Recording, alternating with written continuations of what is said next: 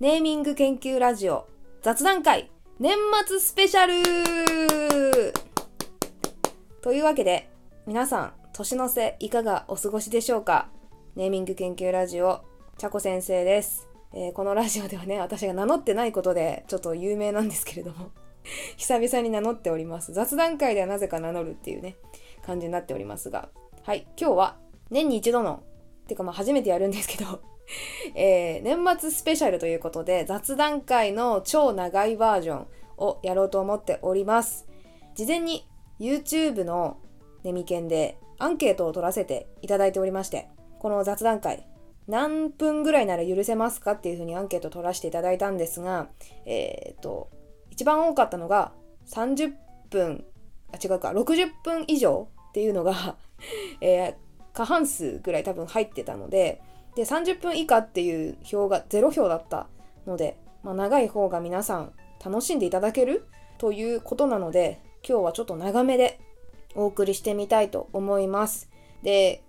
YouTube でご覧の方はお分かりの通りなんですがいつもとは全然画角が違います。えっ、とこれ Spotify とか Apple Podcast とかリッスンさんとか、まあ、いろんな媒体でラジオだけでお聴きの方知らないかもしれないんですけど私 YouTube でも一応配信してるんですね。同じ音声なんですけど。で一応なんかいつもホワイトボードに文字を書いてネーミングの解説をしてるんですけど今日はそういうの一切なしで手元にお酒を置いておりましてで珍しく私のねあの実写というか、まあ、いつも実写ですけどなんか上半身がね映っておりまして完全に部屋着で やっております。ぬくぬく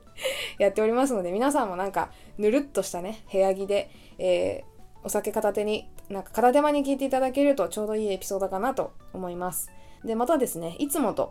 ちょっと収録してる部屋が全然違うのであの音質など全然違うかもしれませんがその辺はご容赦いただければと思います。じゃあちょっとね早速お酒開けていいですか？すいませんね。あこれネーミング紹介しとこうかな。さ札幌の、えー新ん？日本の新レモンサワーです。あの新がね新ウルトラマンとかがなんだっけ、シン・ゴジラとか、あの辺の流れからね、新何々っていうのはもうこすられ倒してますけど、まあ定番ということで、ちょっと買ってみました。でもね、選び方がね、ネーミングがいいっていう感じですけど、まあレモンサワーだったら何でもよかったんで買いました。じゃあ開けますね。聞こえるかな？プシュ。お今ね、23時ぐらいです。夜です。はい、じゃあいただきます。皆さんもなんかお手元に乾杯。あ前の雑談会でも言ったんですけど、私はね、飲み物が手元にあっても飲まずに喋り倒しちゃうので、お酒を手元に収録とかはもう一切今までなかったのでめっちゃ新鮮なんですけど、まあ、ほろ酔いでね、喋っていけたらと思います。はい。でですね、まあ、乾杯もしたところで、あの、今日何喋るかっていうのの、まあ、軽くお品書きを決めてきたので、ちょっとメニュー紹介をしますね。まず一番最初は、あ、ごめんなさい。いくつあるんだっけ ?1、2、3、4つ。4つあります。ちょっとね、駆け足でいきたいと思う。マジで1時間超えると思うんですけど、えーとね、タイトにね、タイトにっていうかなんだろう、ダラダラしないように決めてきました。で、1つ目が、まあ、2023年の振り返りです。今年の振り返り。といってもね、ネミケン始まったの10月からなので、なんか2ヶ月ぐらいしか振り返れないんですけど、まあ、今まで上がってる動画のこととか、あと、えっ、とね、2023年の年末にネーミング、あ、日本ネーミング大賞っていうのが発表されててですね、日本、えー、とネーミング協会っていうところが毎年、今年で4回目だっけ ?3 回目だっけ？はい、っていうの、なんか企画があって、それの発表がね、この間あったので、まあ、その話も少しだけ触れたいと思います。あのなんか流行語大賞ね、ユーキャンとかのやつありますが、あれのネーミングバージョンだと思ってください。まあ、それについてちょっと触れたいと思います。で、2つ目。お品書き2つ目は、来年の抱負です。2024年に、まあ、どんな風にネミケンはね、目標を持っているのかっていうのを明確にありますので、だらだらやってるわけじゃ実はないので、やってるように見えるかもしれませんが、実はね、あのーこうこうこうしたいっていうのがめっちゃはっきりあるので、それを宣言しておきたいと思います。で、やりたいこととかをね、言って、え有言実行っていうか、まあ、言霊にしていこうという趣旨です。ここ結構ね、盛りだくさんなので、あのーめっちゃ喋りたいと思います。はいそして、えー、と3つ目かお品書き3つ目はそのさらにもっと先の未来の野望の話をしようと思いますもう来年の抱負を達成できたとしてそのさらに先どういう構想を持っているのかっていうのを現時点で話してみたいと思います夢物語と思われるかもしれませんが本当に言っとくことに意味あると思うので。はい。ここもねちょっと頑張って喋りたいかな。でラスト。時間が許す限りお品書き4つ目がお便り紹介です。お便りっていうかでもコメント紹介とかもあるんですけど YouTube とかあと Twitter とかなんかいろんなところで頂いてるお声とかを印象深いやつ拾ったりして、えー、またね紹介してみたいと思います。というわけで今日のお品書きに4つ振り返りと来年の抱負と未来の野望とお便り紹介。はい、この4つです。お好きなところから聞いてみてください。多分ね、タイムスタンプ貼ってると思います。概要欄の方ご覧ください。はい、というわけで、ちょっとね、喋ってるとやっぱお酒飲まないね、なんか。ぐいぐい飲んどこう。あと2本買ってあるので。はい。では、まずね、早速2023年から、今年からね、振り返っていきたいと思うんです。うーんと、どうしようかな。先にネーミング対象の件触れていいですか？もうサクッと。これね、コロナ禍に始まったのかな？ちょっと待ってくださいね。20年。うん、やっぱコロナ禍に始まっていますね。で、別にその年に発売された商品じゃなくても何でもいいんですよ。自分でエントリーした企業の中から、そのネーミング研、ん？ネーミング研究じゃない？日本ネーミング協会があの選ぶんですって。っていうので、え栄えある今年のですね、2023年のネーミング大賞は、ドルじゃんえー、クリプトンフューチャーメディア株式会社の初音ミクということで、おめでとうございますおめでとうございますいや、正直よ、初音ミク私大好きなんですけど、まあそんな、なんでしょうね、オタクってほどじゃ全然ないんですけど、まあ好きなんですね。ボカロ文化。で、初音ミクって相当前からあるわけなんです。なんで今なのって思ったんですけど、これ、今年がね、ちょうどえー、初音ミクの設定の年齢16歳なんですけどその16周年っていう節目に当たるということで、えー、初音ミクが選ばれたと。なんかそういう決め方どうなんだろうってちょっと思うんですけど。あなんか普通にその まあいいやちょっとこれじゃあんまり突っ込まんとこ。まあいいです。初音ミク好きなんでもいいです。そのなんか決め方とかちょっと突っ込み出してるキリがないんで。あれなんですけど。いやでも今ちょうどですね、あのこの何月ぐらいかな？9月か10月ぐらいから今ポケモンと初音ミクのコラボ企画やってて Twitter とかでも知ってる方あの好きだったらねタイムラインに流れてる方もいるかもしれないんですけどなんか今すごく盛り上がっていて任天堂×初音ミクっていうことで曲とか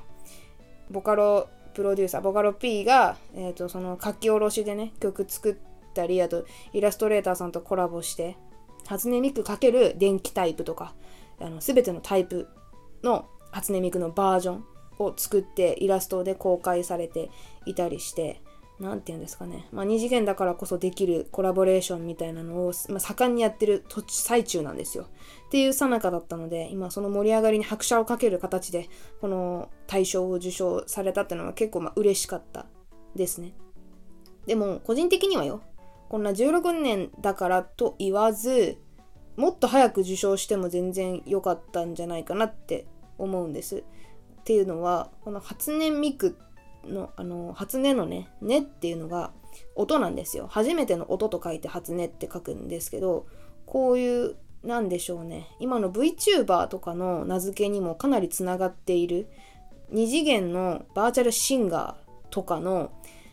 名前の型みたいなものを作った存在だと結構思っています。そういう一個のコンセプトに基づいて名前作るっていうキャラクターのね名前作るっていう文化の走りだったと思うのでもっと別に今年じゃなくても私は全然対象としてふさわしい名前だなって個人的には思っているような、はい、初音ミクが今年は受賞しました。またね、概要欄にリンク貼っとくので、どういう風に紹介されてるのかっていうのはぜひご覧いただきたいです。結構、あのー、他の受賞ネーミングに比べると詳しく書いてあるなって思うので、はい。力入ってると思います。なんかあっさり書くね企業も結構あるんですけど。はいしっかり書いてるかなと思いますね。はいそんなネーミング大賞のご紹介でございました。また来年もね紹介できたら嬉しいんですが。じゃあちょっと大賞の話はこの辺にしといて。ネミケンのねはい我らがネミケンの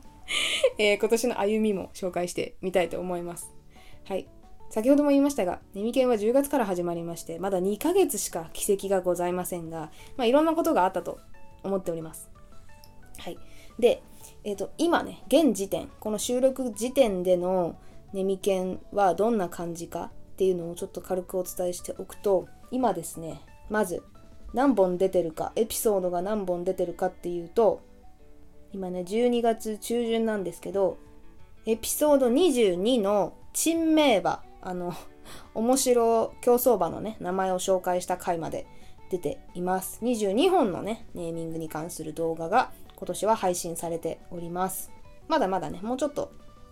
今年中に配信されていると思いますが。そしてチャンネル登録者数は今日の時点で170人です。はい。本当にじわじわですけども伸びてきていて大変嬉しく思っております。本当に皆さん、ありがとうございます。で、私日々アナリティクスをチェックしてるんですけど、その、この何、YouTube ではね、動画のとしての情報があまりないんですけど、そんな激しくね、人が動いたりしない、ただ文字書いてるだけなので、全然面白くないはずなんですけど、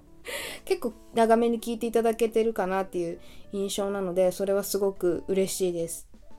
ちゃんと話に耳を傾けていただいてるんだなってのが分かってなんか喋ってよかったなってのは本当に日々日々感じていますね。ちなみにねえー、っと今出ている動画の中で一番再生回数が回っているのはですねエピソード16の7しニュースの回です、えー、ヘアピン重装備系 VTuber と擬態レベル100の風俗店っていうねまあ、いろんな単発ネタのネーミングをニュースとしてお伝えした企画なんですが、これが伸びています。で、これには理由が明確にありまして、あの、タイトルとサムネイルにも使わせていただいております、VTuber のヘアピンまみれさんという方がいるんですが、この方のお話をね、途中で触れたんですけど、このタイトルに使ったことと、サムネにね、その方のイラストのまあ、模写を使ったことによっておそらく YouTube のアルゴリズムが発動してそのヘアピンまみれがお好きな方のおすすめ動画にめちゃくちゃ出たらしいです。ということで釣られた方がいっぱいいて この動画今の時点でね1800回ぐらい見ていただいてるみたいです。本当にありがとうございます。であの嬉しいことにね、まあ、ほとんどの方が、なんだよ、ヘアピンまみれの動画じゃねえのかよって多分離脱してるんですけど、えー、この動画からこのネミケンにハマったっていう風にコメントくださってる方とかもいて、これはめちゃくちゃ嬉しいですね。出会えてよかったですっていう風にコメントいただいたりしておりまして、もうそれはこちらのセリフですっていう感じなんですけど めっちゃ嬉しかったですね。いや、こういうのがあるからね、YouTube 楽しいんですけど。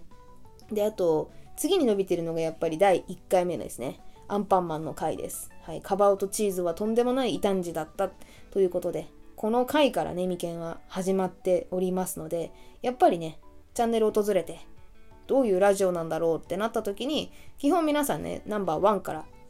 見てみると思うので、これが伸びているんじゃないかなと思いますが、あの、改めてね、やっぱアンパンマン一番目にしてよかったなと思います。これはまあ戦略なんですけど、一応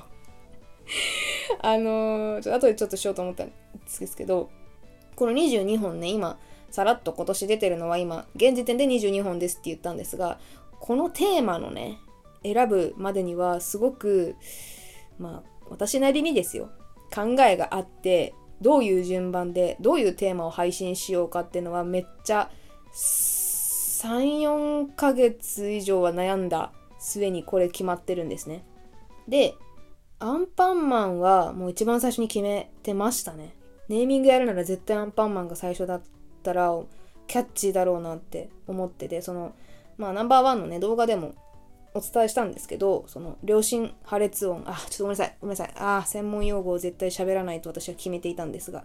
えっ、とパーとかその唇を閉じる音まあ両唇と書いてね両親で破裂に音で両親破裂音っていうのがあるんですけどまあこれを使った名前としてアンパンマン。この名前はもう本当に赤ちゃんとかね子供が大好きな音でそれはなんだろう言語学の世界とかではもうなんでしょうね鉄板ネタというか土定番みたいな常識みたいなくらいアンパンマンってすごいネーミングだよねっておそらく言われてると思うんですね。なのでこれは絶対キャッチーだし触れておきたいし一般の何ネーミングに興味ない方にもその名前の面白さを伝えられる、うん、話題かなと思ってあと誰でも知ってるからね。っていうのでこれは早々に決まりました。し、まあ、これこれからもねちょっとアンパンマンネタはね、まあ後でちょっと喋るんですけど現在進行形でアンパンマンの全キャラクターを 分析してる最中なんですよ。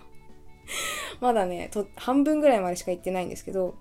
ということでアンパンマンには今後もお世話になるだろうなとは思ってますがはいそれぐらい結構思い入れのね深い回ですね。1番目のエピソード。で次に再生回数が多いのはねエピソード17便秘薬のネーミングの回です。はい。でその次がエピソード14の5のつくネットミーム数字の5ですね。あのなんだろうな。サムネ詐欺なのかな。この便秘薬のねサムネとかあの干潮剤ピンクの干潮剤をドアップにしてで後ろにあのワンピースのさドーンとかいうあのオノマトペあるじゃないですか。あのドーンをピンクで赤かなって書いていたりその9000兆円欲しい欲しくねっていうね字のめっちゃでかいサムネとかも書いてたりしてちょっとインパクトのあるサムネをしているからそれで釣られてる方が多いのかなとか思ったりしますがどうなんですかね。一応このサムネも全部私が書いてるんですけど 毎回ね結構苦労してますね。えーとねできるだけねなんか手書き感を残したいんですよまあもちろん手で書いてるので手書きなんですけどなんかお気に入りのサムネとか皆さんあったらね 教えてほしいんですけど意外とね、一番手かかってるかもしれない。サムネが一番めんどくさいですね、毎回。あの、あんまり色を使わないでいいように手を抜こうとは思ってるんですけど、楽しくなっちゃって影つけちゃったり いろんな色を出してきたりして、一番ね、時間かかったのね、ユニクロの回と、さっきの9000兆円欲しくねってやつですね。もうほんとめんどくさい、模写がね。でもこだわっちゃうんですよね 基本さなんかのパロディとかなのでだってユニクロのサムネとかさナポレオンのねパロディしたんですけどナポレオンがババシャツ着てるんですけど ナポレオンのあの貝があるじゃん馬に乗ってるあの貝が。あれをまんま何本当の普通の絵画を模写したのでめちゃくちゃだるかった。めちゃくちゃだるかった。イラストとかの方がまだ模写しやすいんだけどさ。めっちゃめんどくさかったな。これ時間かかった。3日ぐらいかかったもん、確か。もうなんでこれ選んじゃったんだろうってめっちゃ思いましたけど、今となっては結構お気に入りですね。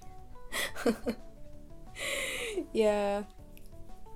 こういう苦悩とかね、なんかあんまり言う機会がないので聞いていただけて嬉しいんですが。はいはい。まあ現時点ではそんな感じです。ちょっとお酒飲んでさ、なんか声がふにゃふにゃになってきたね。ちょっとやばいね。気合入れなきゃね。あんまり夜なんであの死ぬほど声張って喋れないのもあるんですけど少しろれつが回りにくくなってるのがちょっと自分で許せなくなってきたのでしっかり律しながら喋りたいと思います。お聞き苦しかったらねすみませんが。はい。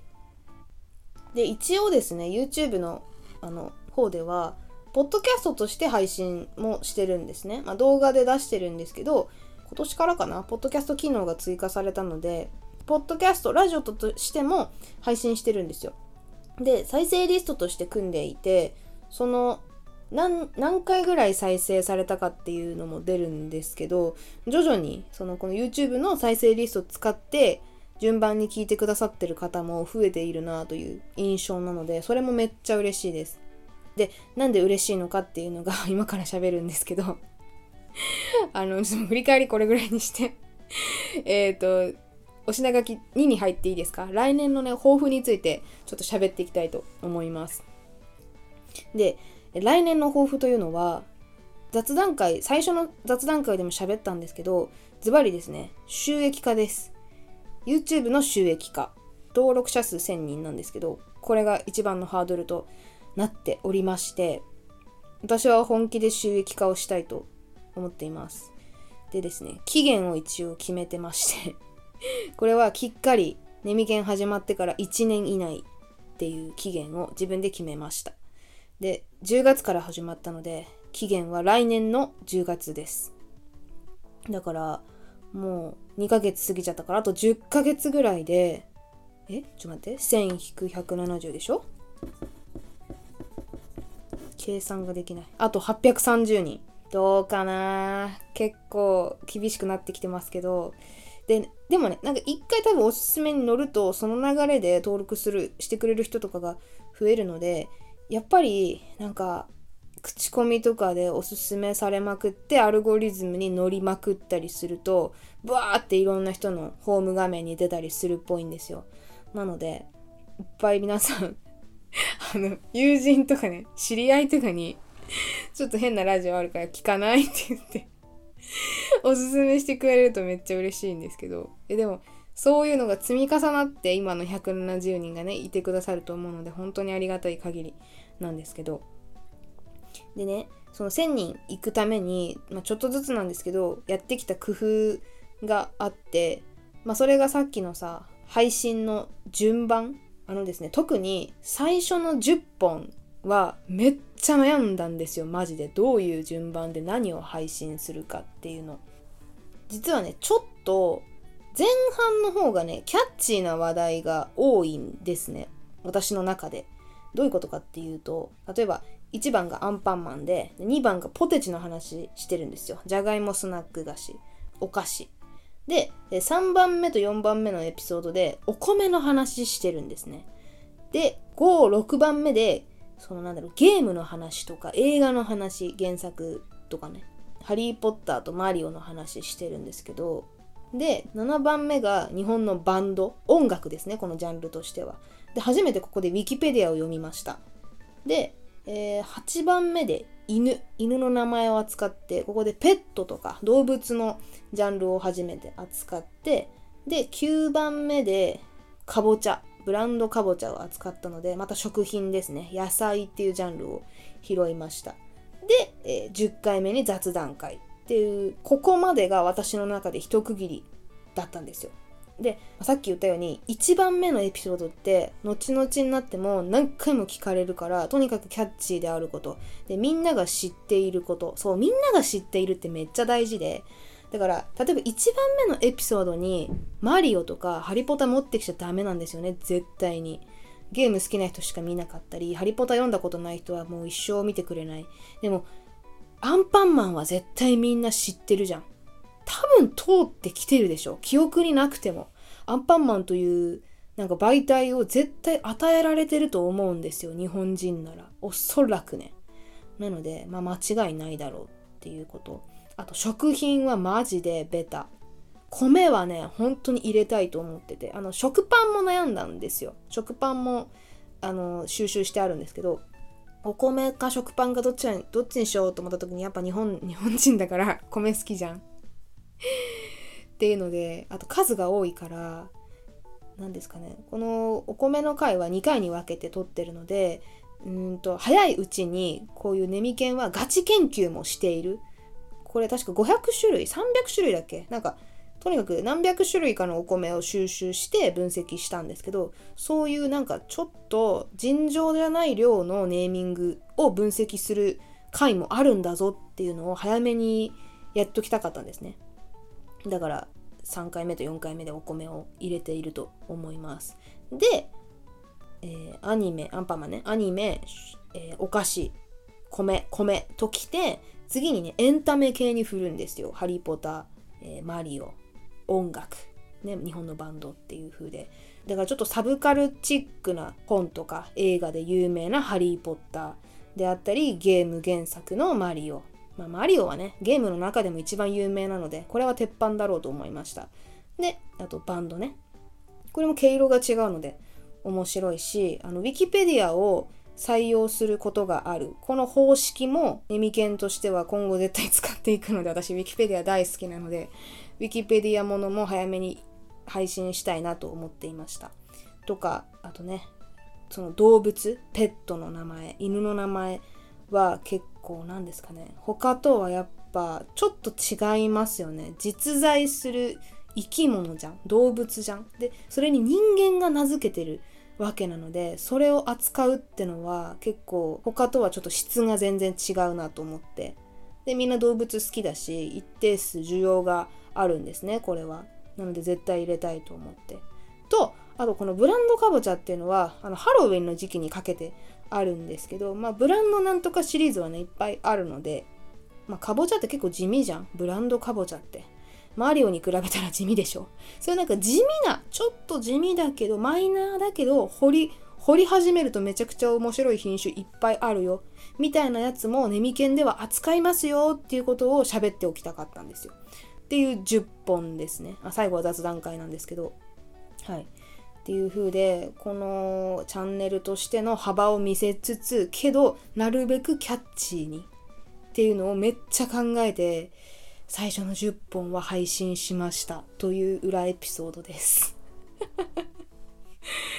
いやー、ほんと悩んだんですよ。だからもう、その後は、もう、ちょっとずつマイナーなテーマになっていってるんですね。例えば、えっ、ー、と、11番目が胃腸薬ね、薬です。で、12番目がウォシュレット。ウォシュレット単体のネーミングを持ってきています。もうマイナーですよね。で、13番目が QR コード決済。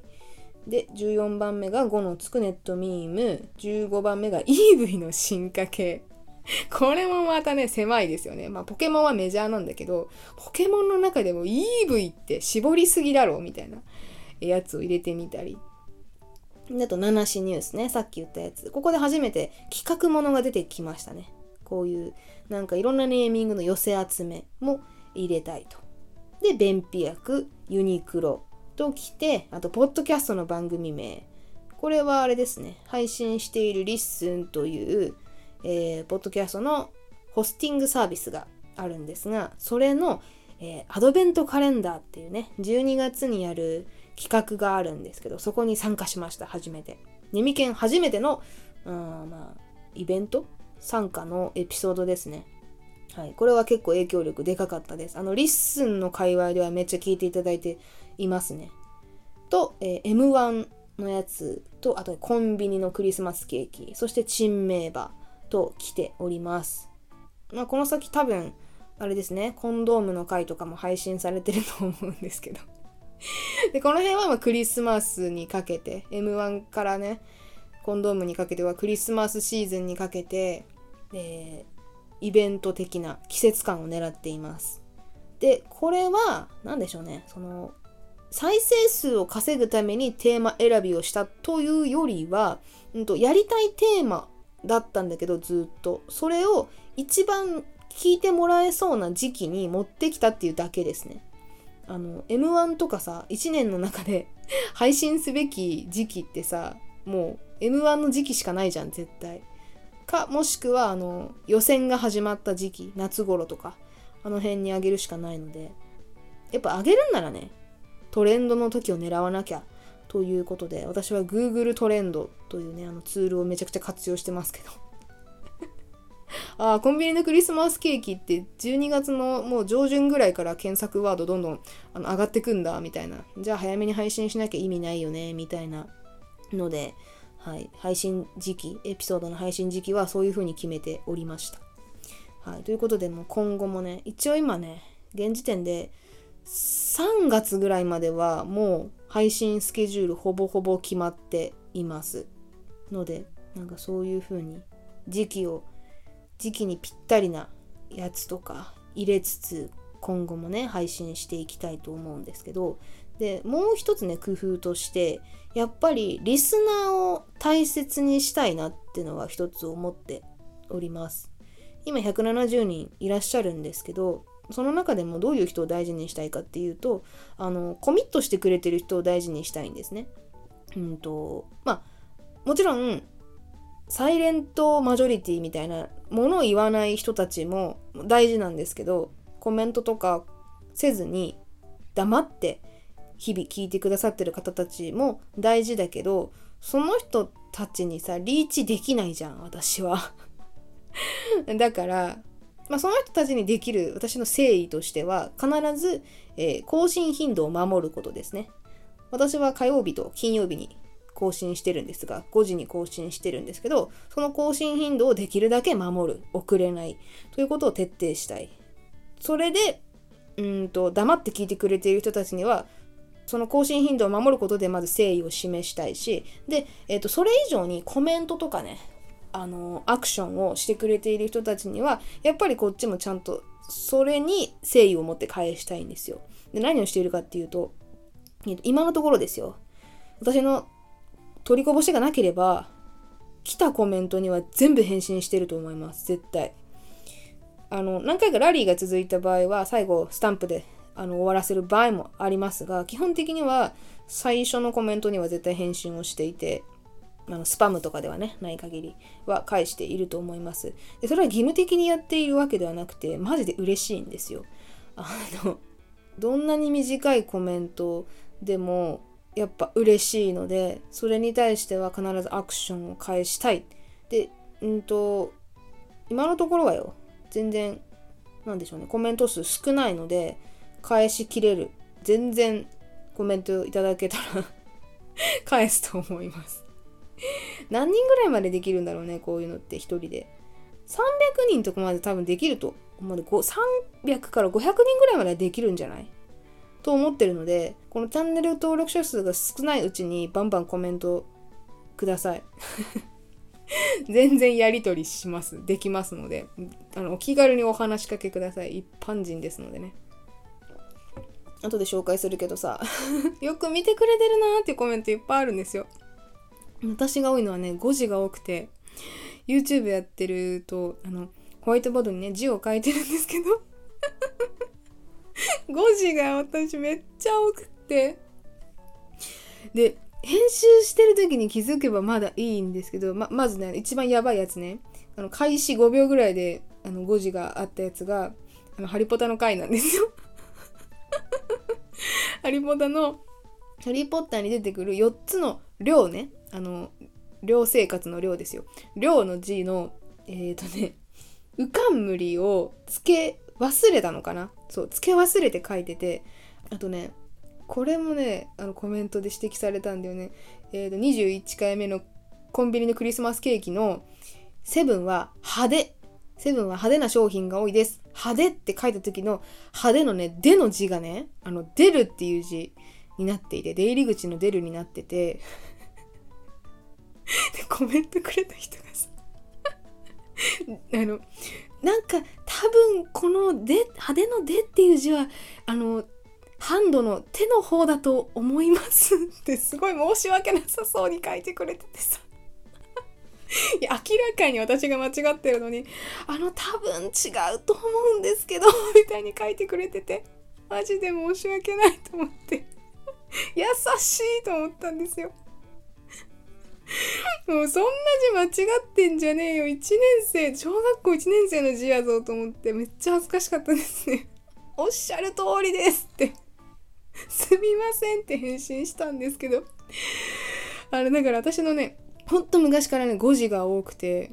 よく突っ込まれてきたので、だから気づいてない字とか皆さんが見過ごしてるね、誤字がいっぱいあると思うので、ぜひ見つけたらもう迷わずコメントください。はい、ここ間違ってますね。はい、バツチェックチェックチェックってね、コメントで指摘してください。はい。えー、っ と、何の話だっけ？あ、そうそう、リスナーをね、大事にしたいですよとかコメントを返信してますよっていうお話でした。はい。まあ、それだけじゃ、その1000人にはね、なかなかいかないので、あの、これまでやってこなかったことを来年はやりたくてですね、あと、やるべきこととしてね3つあるの。で、えー、とまずね1つ目はねあ1つ目と2つ目か。あのー、外に出ていく発信するっていうことをもうちょっとやらなければならないなと思っていて。具体的には人様の番組に出たい。です。ゲスト出演したいです。あの呼ばれたいんですよね。もっと言うと。あの私の番組にはね多分ね出づらいのよ。あのまず物理的に私が編集能力がないのと逆に私が人様の番組に行ってネーミングの話なら何でもできますよ。あのなんか話題振ってくれたら全てをネーミングの話につなげますよっていう切り口でなら何でも絶対話ができるのでそういう形式でよかったらもうマジでバンバン出たいわけ。であのさっきから何度か出してる LISTENさんね。あのポッドキャストの配信サービス LISTENさん LISTENの限定配信のね番組をやってる方で小田陣さんっていう方がいらっしゃるんですけどその方と意気投合しまして あのゲストぜひ来てくださいって言われてですねこの間Discord でお試しの会話をしてきたのでその方の番組に出ることはもう決まってるんですけどだからもう年始早々ぐらいあるいは早かったら2023年以内にそのエピソード出ちゃってるかもしれないですけどまあ多分来年になるかなと思うんですがまあなんかその人の番組にねちょろっと出るとかは全然やりたいですね。あとあれですね。人の番組に出るんだったらさ基本編集しなくていいじゃん。こっちが。最低ですね。マジで最低。だからあのもう編集こっちでやるんでちゃこ先生出てくださいよ。っていうような番組に出たいんですよ。あの録音はするんでじゃあ編集そっちでやってもらえますとか言われるとちょっときついので、それだったらちょっとお断りする可能性高いんですけど、あの、だから私が編集こっちでやるので、来てくれませんかって呼ばれるくらいの面白い番組にならなきゃいけないなとは思ってるんですけど、まあそれはこっちの問題なのでね。まあでもとにかく呼ばれたいかなってのはあります。だからどんどん声かけてください。なんか番組持ってらっしゃる方とか。で、あと、オンラインで参加できる限り特にねイベントにも参加したいなと思っています。まあリアルで出れたらそれはあれなんですけど基本ね東京とかさ大阪とかであるからなかなか行けないんですけど今私愛知県に住んでるんですけどね。ちょっとあのー、愛知でも名古屋の方じゃないので少しね動きにくいっていう部分はあるんです。だからオンラインとかで出演できるイベントだったら結構頑張って出たいなっていう気持ちはあって今年だったら実はもうねすでに出てるんですけど参加してるやつがいくつかあって1つ目はさっき言ったエピソード19でねあの LISTEN のアドベントカレンダーの中にアドベントカレンダーって12月1日から25日までこうなんか連続で番組をねリレーしていくような企画だったんですけどそれに参加させていただきましたしあとですね12月16日に、ポッドキャストウィークエンドっていう、まあ、ポッドキャストのお祭りみたいなリアルイベントがあるんですよ。その、うんと、ブースには出店してないんだけど、私の、何実在のね、実在の ?3 次元の私がその場には行ってないんですけど、そのポッドキャストウィークエンドの中に出展してらっしゃる、ポッドキャストギャザリングっていう、なんか、えっ、ー、と、まあ、1個出てるブースがあってそこの中の なんかいろんな番組寄せ集めてこうタワレコのさなんかヘッドホンつけて視聴できるコーナーあるじゃないですか。試し聞きできるコーナーあるでしょ。今もあるかな。昔はよくあったんですけどああいうことができるお試し試し聞きコーナーっていうのの一角がね作ってあったらしくってそこにネミケンも参加しました。ちなみにそこに参加したエピソードっていうのはあの1回目のエピソードアンパンマンの回を5分にギュッと凝縮した編集してギュッと凝縮した回なので、まあ、取り下ろしではないんですけどあの、すごい絶妙なところで切ってあるんですよ。じゃあ次はバイキンマンのネーミングの話もしましょうね。バイキンマンはこうこうこうでねって言いかけたところでフェードアウトするっていう編集でブチ切ってあるので、え、なんだよ、バイキンマンのネーミングどうなってんだよと思った人が気になってネミケンを聞きに来てくれたら嬉しいなっていう戦略で、えっと、参加してみたんですけど、どれぐらいの人が聞いてくれたかは知らないですけど、まあ一応そういうのもね、参加しました。とか、あとね、実は来年もう一個ね、決まってて一個参加するイベントがあるんですよ。しかもね、年始早々にあります。1月、何日だっけ？ちょっと待って調べますね。何日だっけ？ちょっと待ってね。あ、1月ね、20日の土曜日です。これはもう告知です。今から皆さんも参加できる、あれですよ、イベントですよ。えー、言語学フェス2024というイベントに出ます。これやばいんですけど このイベントの何大元は国立国語研究所さんがやってる国立国語研究所共同プロジェクトの一環みたいな感じなのかな。で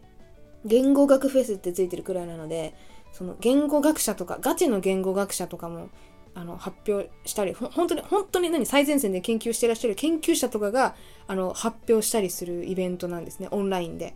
でただし一般の人も参加できるもうめちゃくちゃ間口の広いイベントなんですよ。参加資格っていうのはね、えー、研究者ではない方の参加も歓迎ですとか高校生でもいいんですよなんなら。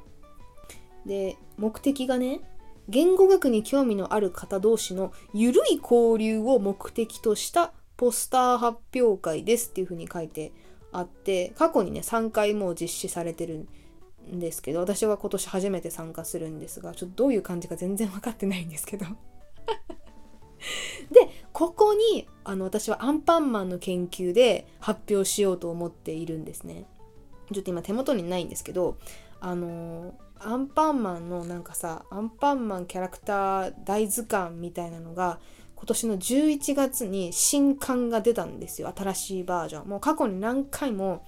アンパンマンの図鑑って発売されてるんですけどもう最新版のめちゃくちゃ分厚い図鑑があってでアンパンマンってね知ってますかね？あのギネスに載ってるんですよ。一つの作品でその登場キャラクター数が世界一。で認定されてるんですけどそのギネスにでも載ったのがね2008年とかちょっと忘れたけどとにかく2001桁台に登録されてるのでもっと増えてるんですね今は。アニメをいっぱいやってるから。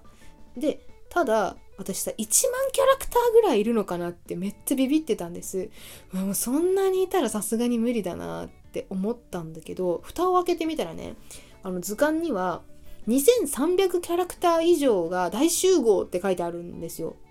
つまり、まあ、2300キャラ以上2400キャラ未満ぐらいの、えー、多分キャラクターがね収録されていると思うんです。え少なくない？と思って。え全然少ないじゃんと思って。2300しかいないの？ちょっと感覚バグってるんですけど。っていうことでまあ今その今ね何百キャラぐらいかな。1100キャラぐらいは終わった終わったっていうかなんか打ち込んでんの今ひたすら。図鑑を見て 本に書いてあるね名前をね打ち込んでるんですよ。打ち込んで横にコメントとかなんかツッコミを書いて。で全部打ち終わったらあの読み方を一気にローマ字に変換するあのなんかツールツールっていうか、まあ、関数を組んであるのでそこにぶち込んで音素分析めっちゃ簡単なやつですけど音素分析をしてアンパンマンのネーミングにはこういうのが多いっていうのをやりたいんですね。でそのネミケンの1回目のエピソードでやったあの分析っていうのは過去に公式サイトのねサイト上でやった人気キャラクター投票の上位54位 ?50 位くらいのキャラクターしか載ってなくてだから残りのさ2200何キャラ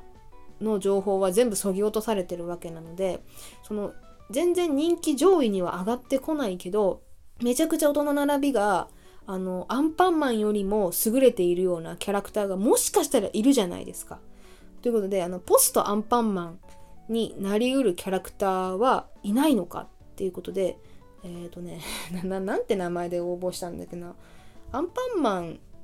赤ちゃん総選挙みたいな なんか意味わからん名前で確かねエントリーした気がします。赤ちゃんに一番好かれるアンパンマンの中のキャラクターは誰だっていうのを、まあ、全キャラクターの音素分析をしてちょっと解き明かそうみたいなね、はい、やつを今やっている最中です。それに参加します。で言語学フェスは本当にガチの方々が集まるので私みたいなさすっごい緩いアホみたいなやことをやってる人はいないわけね。だからどれぐらいアウェイになるかマジでわからないんですけど怒られるかなとか思ってるんですけどでもその主催者の方とか主主催者じゃないかあの過去に参加した方とかにちょっと聞くとそのなんかテーマで怒られたとか緩すぎて怒られるっていうのは聞いたことがないので多分大丈夫ですよって言われたので自信を持ってじゃあやっちゃおうと思って参加するんですけど。はいもしよかったらね。えっと午前中のあれに当たりましたので時間帯にポスター発表に当たっています。10時半から12時ぐらいまでだったかな。ちょっと概要欄にね多分書いておきますのでもしお時間ご都合の合う方はオンラインですのでオンライン開催なので誰でも入れるしあのネット上で完結します。顔も出しませんし声も出さなくて大丈夫だと思います。あのオンライン上で話しかけることもできますけどあの別に喋りかけなくても大丈夫。だったはずなのでお気軽に絡んでいただければと思います私が あの当日 あのこんなこんな安っぽい研究で参加しないでくださいって怒られてる姿が見られるかもしれませんからね はい、バカにしたい人はね、ぜひ、あの、私のわたわたしてる姿を見にいらしてください。はい、よろしくお願いします。というわけで、ちょっと軽く宣伝もしましたが、はい、そういう風にイベントにもね、軽率に参加していきたいなっていう思いがあります。はい、ちょっと長くなってますが。で、もう一つね、来年から気をつけてね、やりたいことがあって、それはですね、研究の重み付けをやりたいと思っています。はい。これはね、あのー、ネミケンを聞いてくださった方によく言われるというか、感想としてね、言われるのが、これ、なんていうの、調べるのにめっちゃ時間かかってるよねって言われるんです。で、なのに、この更新頻度やばくないっていう風にめっちゃ言っていただくんですよね。それ本当にその通りで マジでその通りで。だから、え、ー、と、その初期にやったえーと、お米のね分析とか分類とかやったやつとかってめっちゃ時間かかってるんですよ確かに。であんなのは毎回は全然やってないんですね。つまりあっさり喋る研究はもう本当にその場で取って出しみたいなほぼ編集というかもうカットも全然せずに準備もほぼいらないような研究研究っていうかまあエピソードが出せたらその分時間が浮くのでなんかネーミングの収集に時間当てられたりしてハードな研究はよりハードにあの完成度を高められるのでそういうことをしたいんですよね。だからもう雑談の時思いっきり雑談してもうネーミングの話なんかそっちのけ であのやる回があってもいいと思いますしもう徹底的に今日はガチの分析しますよ、まあ、ガチって言ってもねそんなあの本当の言語学のね教授とかから見たらひよこのひよこですけど、まあ、普段よりはガチみたいな研究もね、やれたら嬉しいわけですよ。歯ごたえのあるやつもね、たまにやりたいわけ。っていう、なんかこう、バランスをしっかり考えてやっていきたいなってのは今年の目標ですね。いろんなジャンル、聞き味、聞き応えのエピソードを用意したいと思っています。というわけで、まあ、来年の抱負、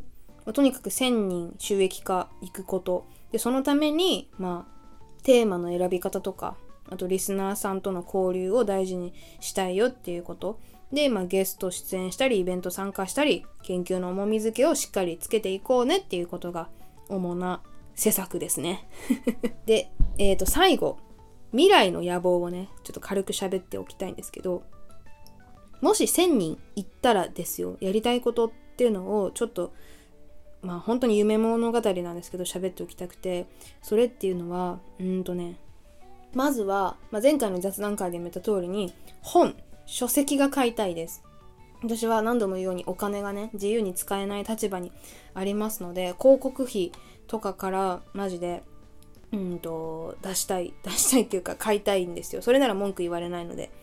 かあの Amazon ギフトとかも Amazon のなんだっけ欲しいものリストとかでもいいんですけどあれね身元バレる可能性が若干あるのでちょっと怖くてできない。ちょリスナーさん疑うとかそういう話じゃなくてインターネットリテラシー的に私はできないというのがあるのでやっぱり広告収入から参考書籍とかは買いたいなって今のところ思っています。他になんかやり方があったら検討しますけど。あと何でしょうね。もっと言うとねこれは本当になんかもうめちゃくちゃ軌道に乗った後の話ですけどあのなんだろうゲーム実況とかさできるようになったらめっちゃ本当は嬉しくってこれどういうことかっていうとえっと知らないゲームとかを実況するとキャラクター出てくるじゃん。そのキャラクター名とかで由来が面白いやつってさなんかゲームに出てくるじゃないですか。なんだよこの名前とか。突っ込みながらプレイできたりしたらめっちゃ面白かったり。あと全編プレイしないとそのゲームのタイトルの良さがわからなかったりするじゃないですか。そうゲームのタイトルとかってやっぱりプレイしてみないとその真意みたいなのってあんまり実感持ってわかんないかなっていうのが若干あって紹介しにくいっていうのはあるんですね。だから将来よ本当になんか1000人も2000人も3000人もっていう世界になってきたらいつかあのポッドキャストでゲーム実況やりたいなっていうのはめっちゃ思ってます。これは本当に野望ですね。はい。えーとあとはそうですね。これはですねまあ LISTEN さんでぜひやりたいなと思ってる野望なんですけどあの文字起こしをラジオの文字起こしを売りたいなと思っていて文字起こしを売るっていうとあれですけどまあなんか文字起こしを見ながらラジオを聴けるっていうなんか権利とかをこう課金してくれた人には差し上げるみたいなサブスク型、ま、であったり買い切りコンテンツでも何でもいいんですけどそういうのをそのうちやりたいなって思っています。で今ね LISTEN さんあのさっきから言ってるねポッドキャストの配信サービスさんなんですけどここは AI が自動でそのポッドキャストの内容をテキストで文字起こししてくれるんですけどあのまだまだ精度が正直ねあと編集がめっちゃやりにくくてですねとてもじゃないですけど今更新あのエピソードを配信更新しながら、えーと、その膨大な修正のあるデータを直すってことが全然できてないので今ほったらかしてあるんですけどだからもうぐちゃぐちゃな文字起こしがあの公開されてる状態なんですね。まあ、今は全然それでいいと思っててただもし LISTEN の中で課金できるサービスとかシステムが整ってでさらに文字起こしの精度がめっちゃ上がってきたらもうそれをさフォロワーさんしか見れないようにしちゃってで LISTEN内に限ってあの課金していただいたら私が完全に完璧に修正したそのネーミングね個別のネーミングとかの、えーと、補足情報とか、えー、修正が入っている文字起こしのデータを見ながらラジオを再生できるっていう風な、えーとやり方で文字起こしを売るというか見れる権利みたいなものをリスナーさんに販売できたらなっていずれ思っています。今はとてもじゃないですけど無理ですけどね。これはまあ本当2年とか3年とかかかるんじゃない？ LISTEN さんがどれぐらいの速度で開発なさるかわからないので私はじっくり待ちたいと思いますがまあ将来的にはそういうのもやれたらいいかなって思っています。はい。とあとは案件ね。案件やりたいね。いつか。これ本当に野望ですね。今は案件もらえるようなね、状況じゃないので、だって1000人行ってないからね。まずリスナーがいないから。今はとてもじゃないから無理ですけど。いやでもそのうち、本当に、うちの企業の、何商品のネーミング好きに拾っていいのでいっぱい紹介してくださいみたいなやつ全然やりたいね面白い企業のさなんか 全然知らない企業のめっちゃマイナーなニッチな産業とかの商品名とか拾って分析とかしたいですもん。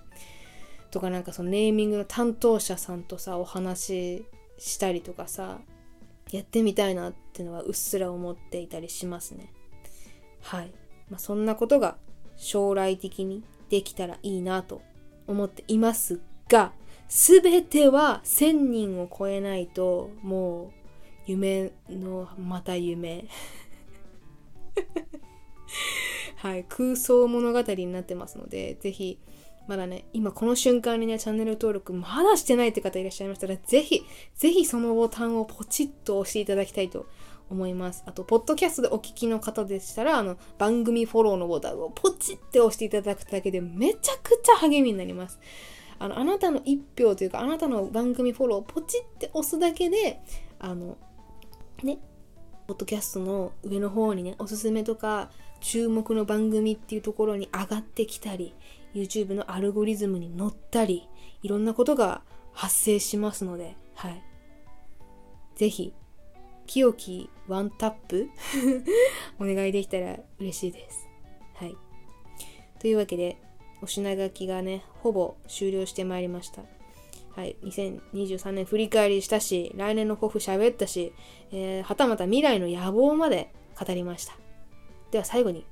お便りをね、紹介してね、終わりたいと思いますよ、皆さん。はい、皆さんね、えー、私はですね、お便りをね、めちゃくちゃ欲しているお便り大好きモンスターなんですけど、まあ、今回も来ないだろうなと思ってダメ元で設置していた質問箱がありまして、はい、YouTube にね、貼っておいたんです。年末スペシャル限定、ネミケン質問箱っていうのがあるんですよ。ね。この年末スペシャルの回で読み上げますんで、ぜひ1行から、はい、質問お願いしますって投げといたんですけどね。まあ来てないでしょうねと思ったらね、昨日まで来てなかったんですけど、おそらく。もうちょっと前に来てんのかな、これ。あのね、一件だけあったの。マジで嬉しい。大事に読みますよ。ラーメンさんです。お名前ラーメンさん。ひらがなです。ありがとうございます。すごい。読んでいい？え、これマジで初めてのお便りだからね。あの、YouTube のコメントとか、TwitterX のあの感想ツイートはめけ結構ちょこちょこ、結構って、まあ、まあちょこちょこね、いただいてるんですけどえっと、Google フォームを使っての質問はね、初めてだから。はい。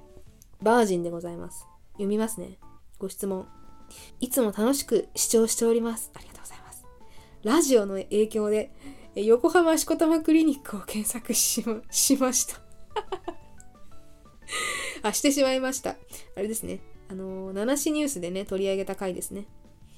あの風俗店のネーミングですが、ありがとうございます。えー、質問ですね、これは。チャコ先生の好きな栄養ドリンクの名前は何ですか？ちなみに私はリポビタンデースーパーです。タウリン 200mg 配合なので、錬金で疲れが辛い時に時折愛用しております。あ、これ名前が好きじゃなくて単純に自分が愛飲してるやつだ。笑って書いてありますね。これからも楽しい番組を続けてください。応援しております。応援してるんだって聞いた？聞いた応援しております。はあ、ありがとうございます、ラーメンさん。もう、このお便りにね、タウリンが入ってるんじゃないかっていうぐらい今聞きましたよ、めちゃくちゃ。ありがとうございます。えー、質問ね、好きな栄養ドリンクの名前。これね、ちょっとエスパーなのかなこの人。アーニャなのかないや、栄養ドリンクの名前結構調べててですね。えー、好きか好きってことはつまり、まあ、ネミケン的にだよな。名前としてお気に入りは何ですかって話だよね。難しいなえっとね、デカビタですね。デカビタ C。これはね、サントリーが出してる、サントリーフーズか。サントリーフーズが出してるんですけど、あギリシャ語で10、10を意味するデカっていうのがあるんですけどつまり何キロバイトとかさ何メガ何ギガ何テラとかの、えっと、一番少ないやつですかね。でかヘクトキロメガギガテラっていう風に上がってくんですよ。そうだからデカこれギリシャ語由来なのかなって思ってたんですよこのデカビタ C ね。ところがねデカビタのネーミングはねなんとでっかいビタミン C から来てるんですよやめてくれよ、もう。深読みした私のこの時間何だったんだっていうね。ギリシャ語由来のなんかちょっと教養のあるネーミングなんだと思ったら、でっかいビタミン C っていうね、うめちゃくちゃアホみたいな。アホっていうか、安直な。めちゃくちゃシンプルな名前だったっていう、この落差が面白いので、私はデカビタが好きですかね。実際飲むのは、あのレッドブルとかが好きかもしれないですけどいやーはいデカビタいいですねまああと普通にモンスターとかもね面白いなって思った。全然関係ないじゃないですか。そのえっ、ー、とエナジードリンクの要素としては。リポビタンとかさデカビタンとかさその今まではビタミンみたいな栄養みたいなところを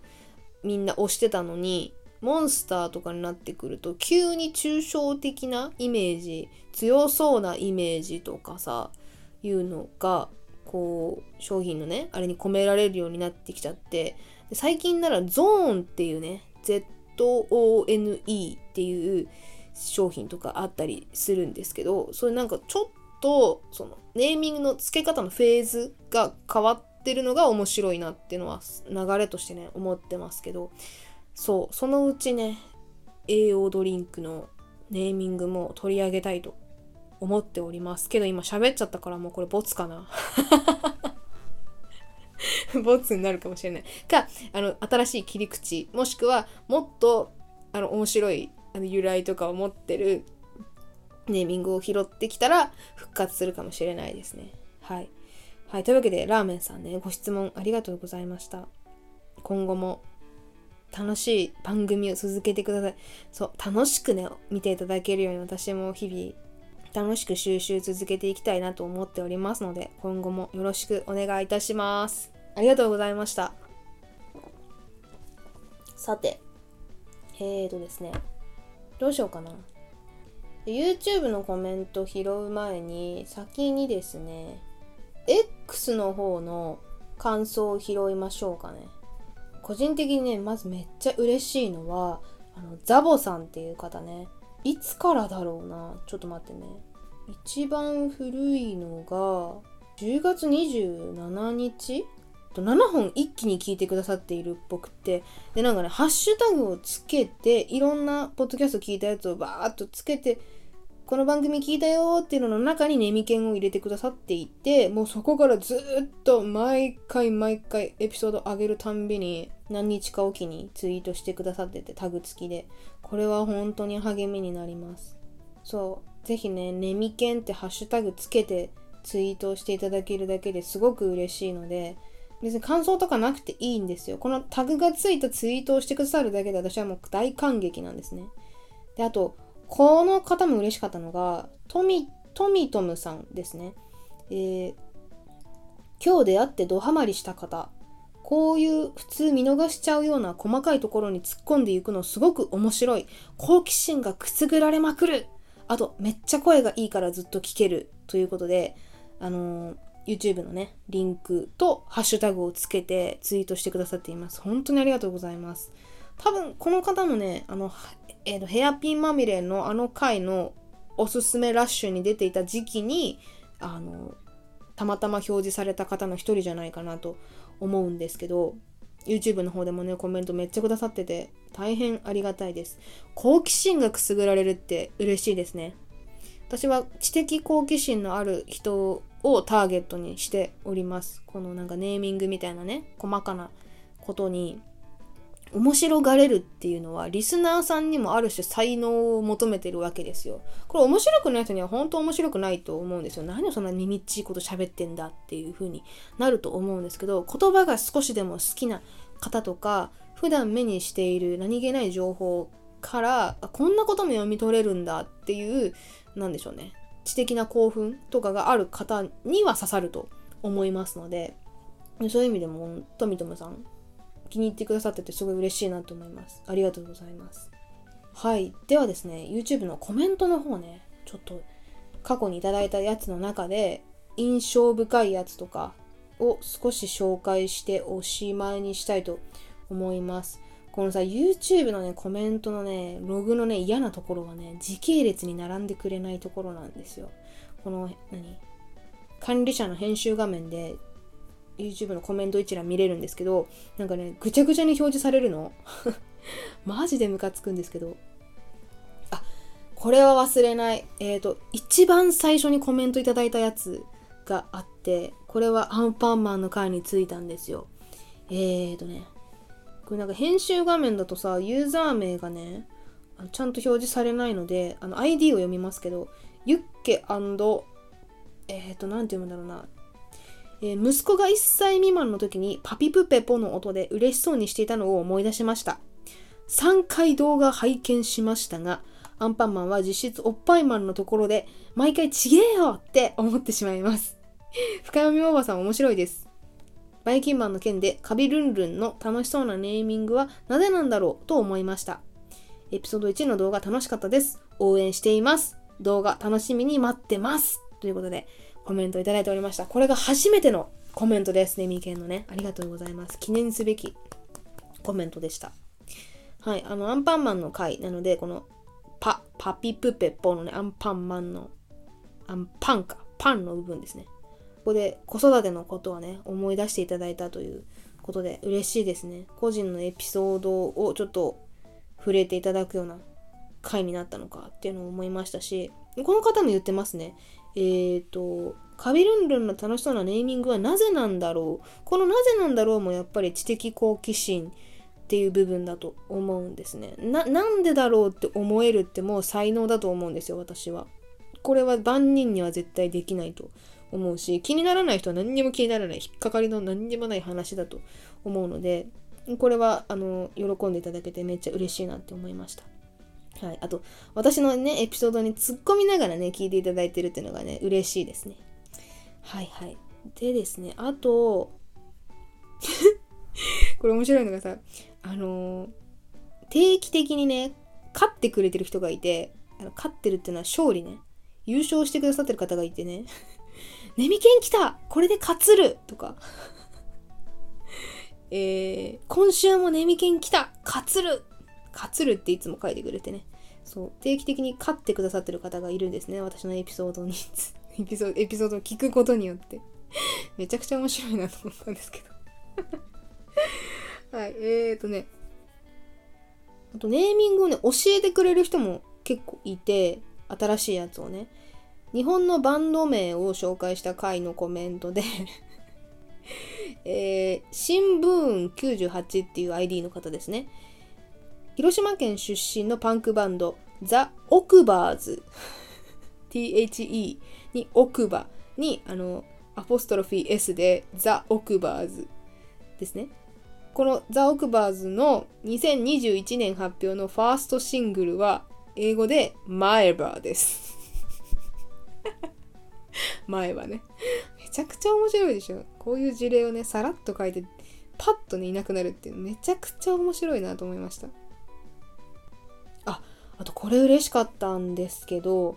第13回ですね、QR コード決済の回で、私のもうバイブル、ネーミングの極意という著書をね、書いてらっしゃるユゲトールさんの話をしたんですけど、そしたらね、ユゲトールさんご本人からリップというか、あの、コメントが来まして、ネーミング極意著者のユゲトールです研究していただきありがとうございますチャンネル登録しましたっていうコメントが来て、びっくりしたんですよ、これ。しかもね、これエピソード公開して結構すぐ、数時間後にコメント来たので、びっくりしました。告知ツイートには、あえて、そのユゲトールさんの話をこのエピソードの中でしていますとかはもう一切ね、書かずに、このラジオの中だけで言及していたんですけど、そこまでね、ちゃんとこのゆゆげさんは気づいてくださって、ちょっとマジびっくりしましたね。すごい嬉しかったです。あ、今度ね、あ、もう今日はちょっと時間かかりすぎて喋れないんですけど、ゆげとおるさんのやってるセミナーにね、この間オンラインで参加してきたので、なんかその話とかも今度、あの、したいな、雑談会でしたいなと思ってるので、ちょっとまたお楽しみにしといてください。めっちゃ面白かった。あ、あとね、この人、えーと、これツイッターでもね、あの、話しかけてくださったヘビヘンゲさんじゃなかったっけなね。ヘビのアイコンの人なんですけど、とこれも QR コード決済についたコメントで、えっ、ー、とね、ホクホクペイっていうのを紹介したんですね。北陸銀行と北海道銀行がダブルで作ってるなんとかペイのシリーズでホクホクペイ。で、私はこのホクホクペイを聞いて、じゃがいものホクホクしてるオノマトペを想像したんですけど、この方はですね、えー、今回も面白かったです。オノマトペのホクホクにはお金が儲かって懐が温まるイメージもあるのでお得感を押し出す QR 決済とは相性が良さそうだなとも思いましたっていうふうにコメントいただいてましてこれはね素晴らしい。素晴らしい気づき。なんで私はこの時ね収録の時にこの視点が抜けてたのかっていうのもねもう本当にこれはねありがとうございますって思った。補足をありがとうございます。そう。懐がホクホクするっていう意味もねあのホクホクってネット辞書とか引くと出てくるのでこれはね見落としてたわ。素晴らしいね。ありがてえと思って。でこういう時に本当はね私辞書が欲しいんですよ。あこのヘビヘンゲさんのコメント確かにその通りじゃん。辞書で確認しましょうって辞書を本当は開きたいんですよね。オノマトペ辞典っていうねめっちゃ分厚い本があるのであれ欲しいんですよ。小野正弘先生がねあのあの変者というか作ってらっしゃるねオノマトペ辞典っていうでっかいオノマトペの辞書があるんですけどもう図書館とか行くたびにねめっちゃ眺めてるんですけど。あれ欲しいな。あれがあったらなこの指摘されたオノマトペとかをさ調べてさ学習することができるんだけどな。もったいないな。早く1000人行って本が買いたいマジで。あと5のつくネットミーム第14回ですね。この回もねすごいコメント欄がいろんな事例が集まってきてました。5要は濁音を含む音の強さについてみんな思い出した方がいて例えば5億年ボタンもそうかもしれないなと聞きながら思ったって書いてらっしゃる方とかね5億年ボタンっていう有名なネットのねうんとまあ創作のお話なんですけどこの5億年ボタンを押したらなんか何百万円何億円だっけもらえるよ。その代わり仮想空間に飛ばされてそこで5億年過ごさなきゃいけないよみたいなあのー思考実験のね、お話があるんですけど、その5億年の5とか、えーとですね、5じゃないけど、ガギグゲ5じゃないんだけど、あのバキバキ童貞、あのバキ童さんね、バキバキ童貞、なるほど、そりゃ流行るわなっていうコメントがついていたり、この人はだから、あのバビブベボのバですね、B。B の音についての考察をしてくださっていますね。みたいな風で、結構私のエピソードを聞いて全然違う事例を思い出していただいてそれをコメントしてくださるっていうパターンも結構あってこれは嬉しいなと思いますね。こうなんかそれぞれの記憶の中でああもしかしたらこの言葉もそうかもしれない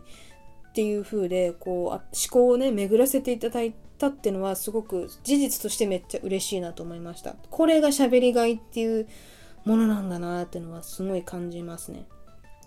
ああとねリクエストをいただいたこともあって15回のね EV の回なんですけど、えー、領域が違うかもですが映画の放題のネーミング問題をやってほしいです現代との違いとか放題の方がうまく表現できているものなどっていうふうにいただきました、えー、晴れ雨はへたれ晴れ雨へたれさんですね ID がありがとうございますこれ全然ネーミング研究ラジオで扱えるテーマですね。そうそうそう。現代と放題の違いとかめちゃくちゃ面白いですよね。もう有名どころで申し訳ないですけど、例えば、あの、スタンドバイミーね。現代がザ・ボディ、死体なんですけど、まあ、死体をね、探し、死体をあの見つけちゃって、それをどうするか、みたいな、どう処理するか、みたいなのね、あの、ちびっ子たちが、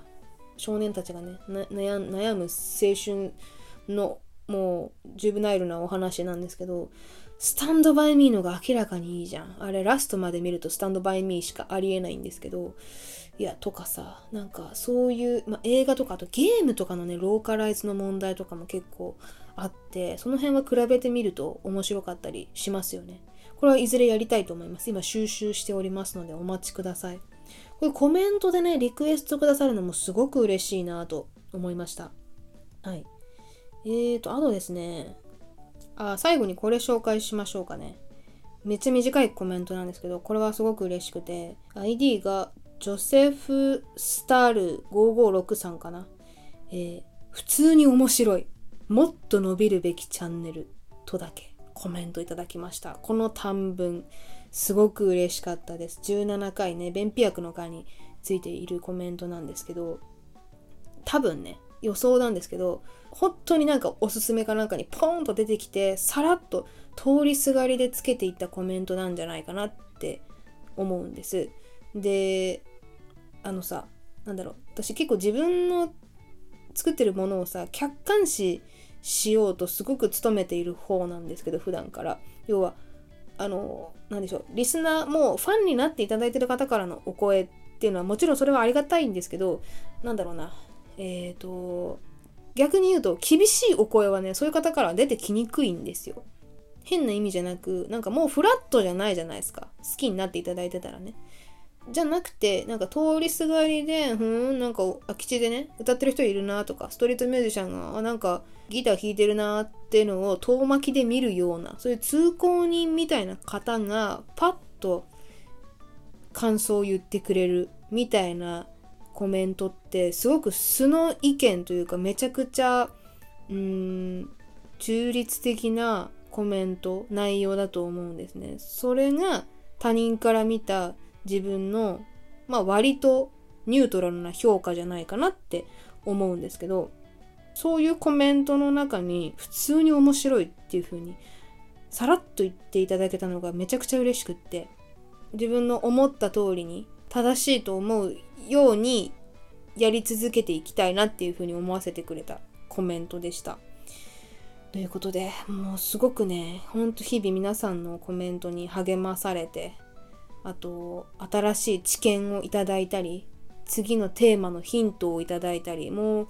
本当にやりたいことがさもう次から次から湧いてきて時間がいくらあっても足りないんですけどただ今ねある時間の中で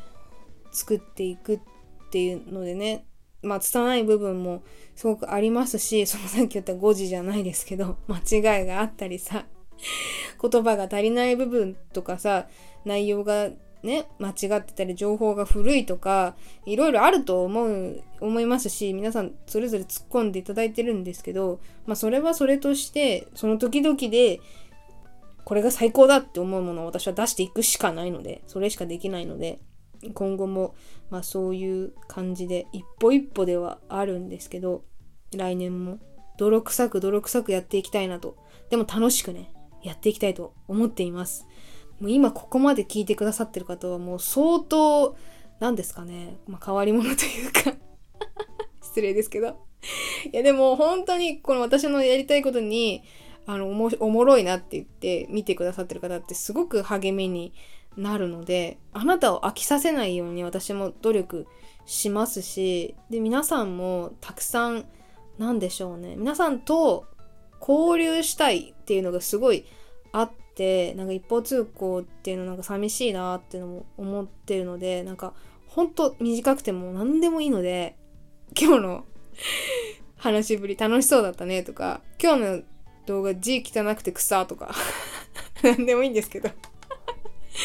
いや、ほんと見てもらってんだな、今日もって思うだけで、日々嬉しくなるのでね。私のコメントなんかっていうふうに思わずに、全然、あの、言葉をいただけたら嬉しいですし私はそれに精一杯返していきたいなと思っております。ので来年もまたどうぞよろしくお願いいたします。そして本当に今年はねお世話になりました。本当にありがとうございました。皆さんのおかげで私は生かされております。はい。来年はねもうラストイヤーですよ。本当に。収益化できなかったら私は死ぬので、このチャンネルは抹消しますので、ぜひそうならないように、来年の年末スペシャルも無事迎えられますように、本当に願っております。はい、というわけで、ちょっと飲み切ってね、終わりにしましょうか。一本飲むの遅すぎるよね。はい。というわけで皆さん長々かかっちゃいましたが、最後までありがとうございました。では、また年始の動画でね、お会いしたいと思います。多分新企画をね、やると思いますので、お楽しみにしておいてください。はい、それでは、もうこんなに長い回はね、しばらく出しませんのでご安心ください。最後までお付き合いありがとうございました。では、また来年、良いお年をバイバーイ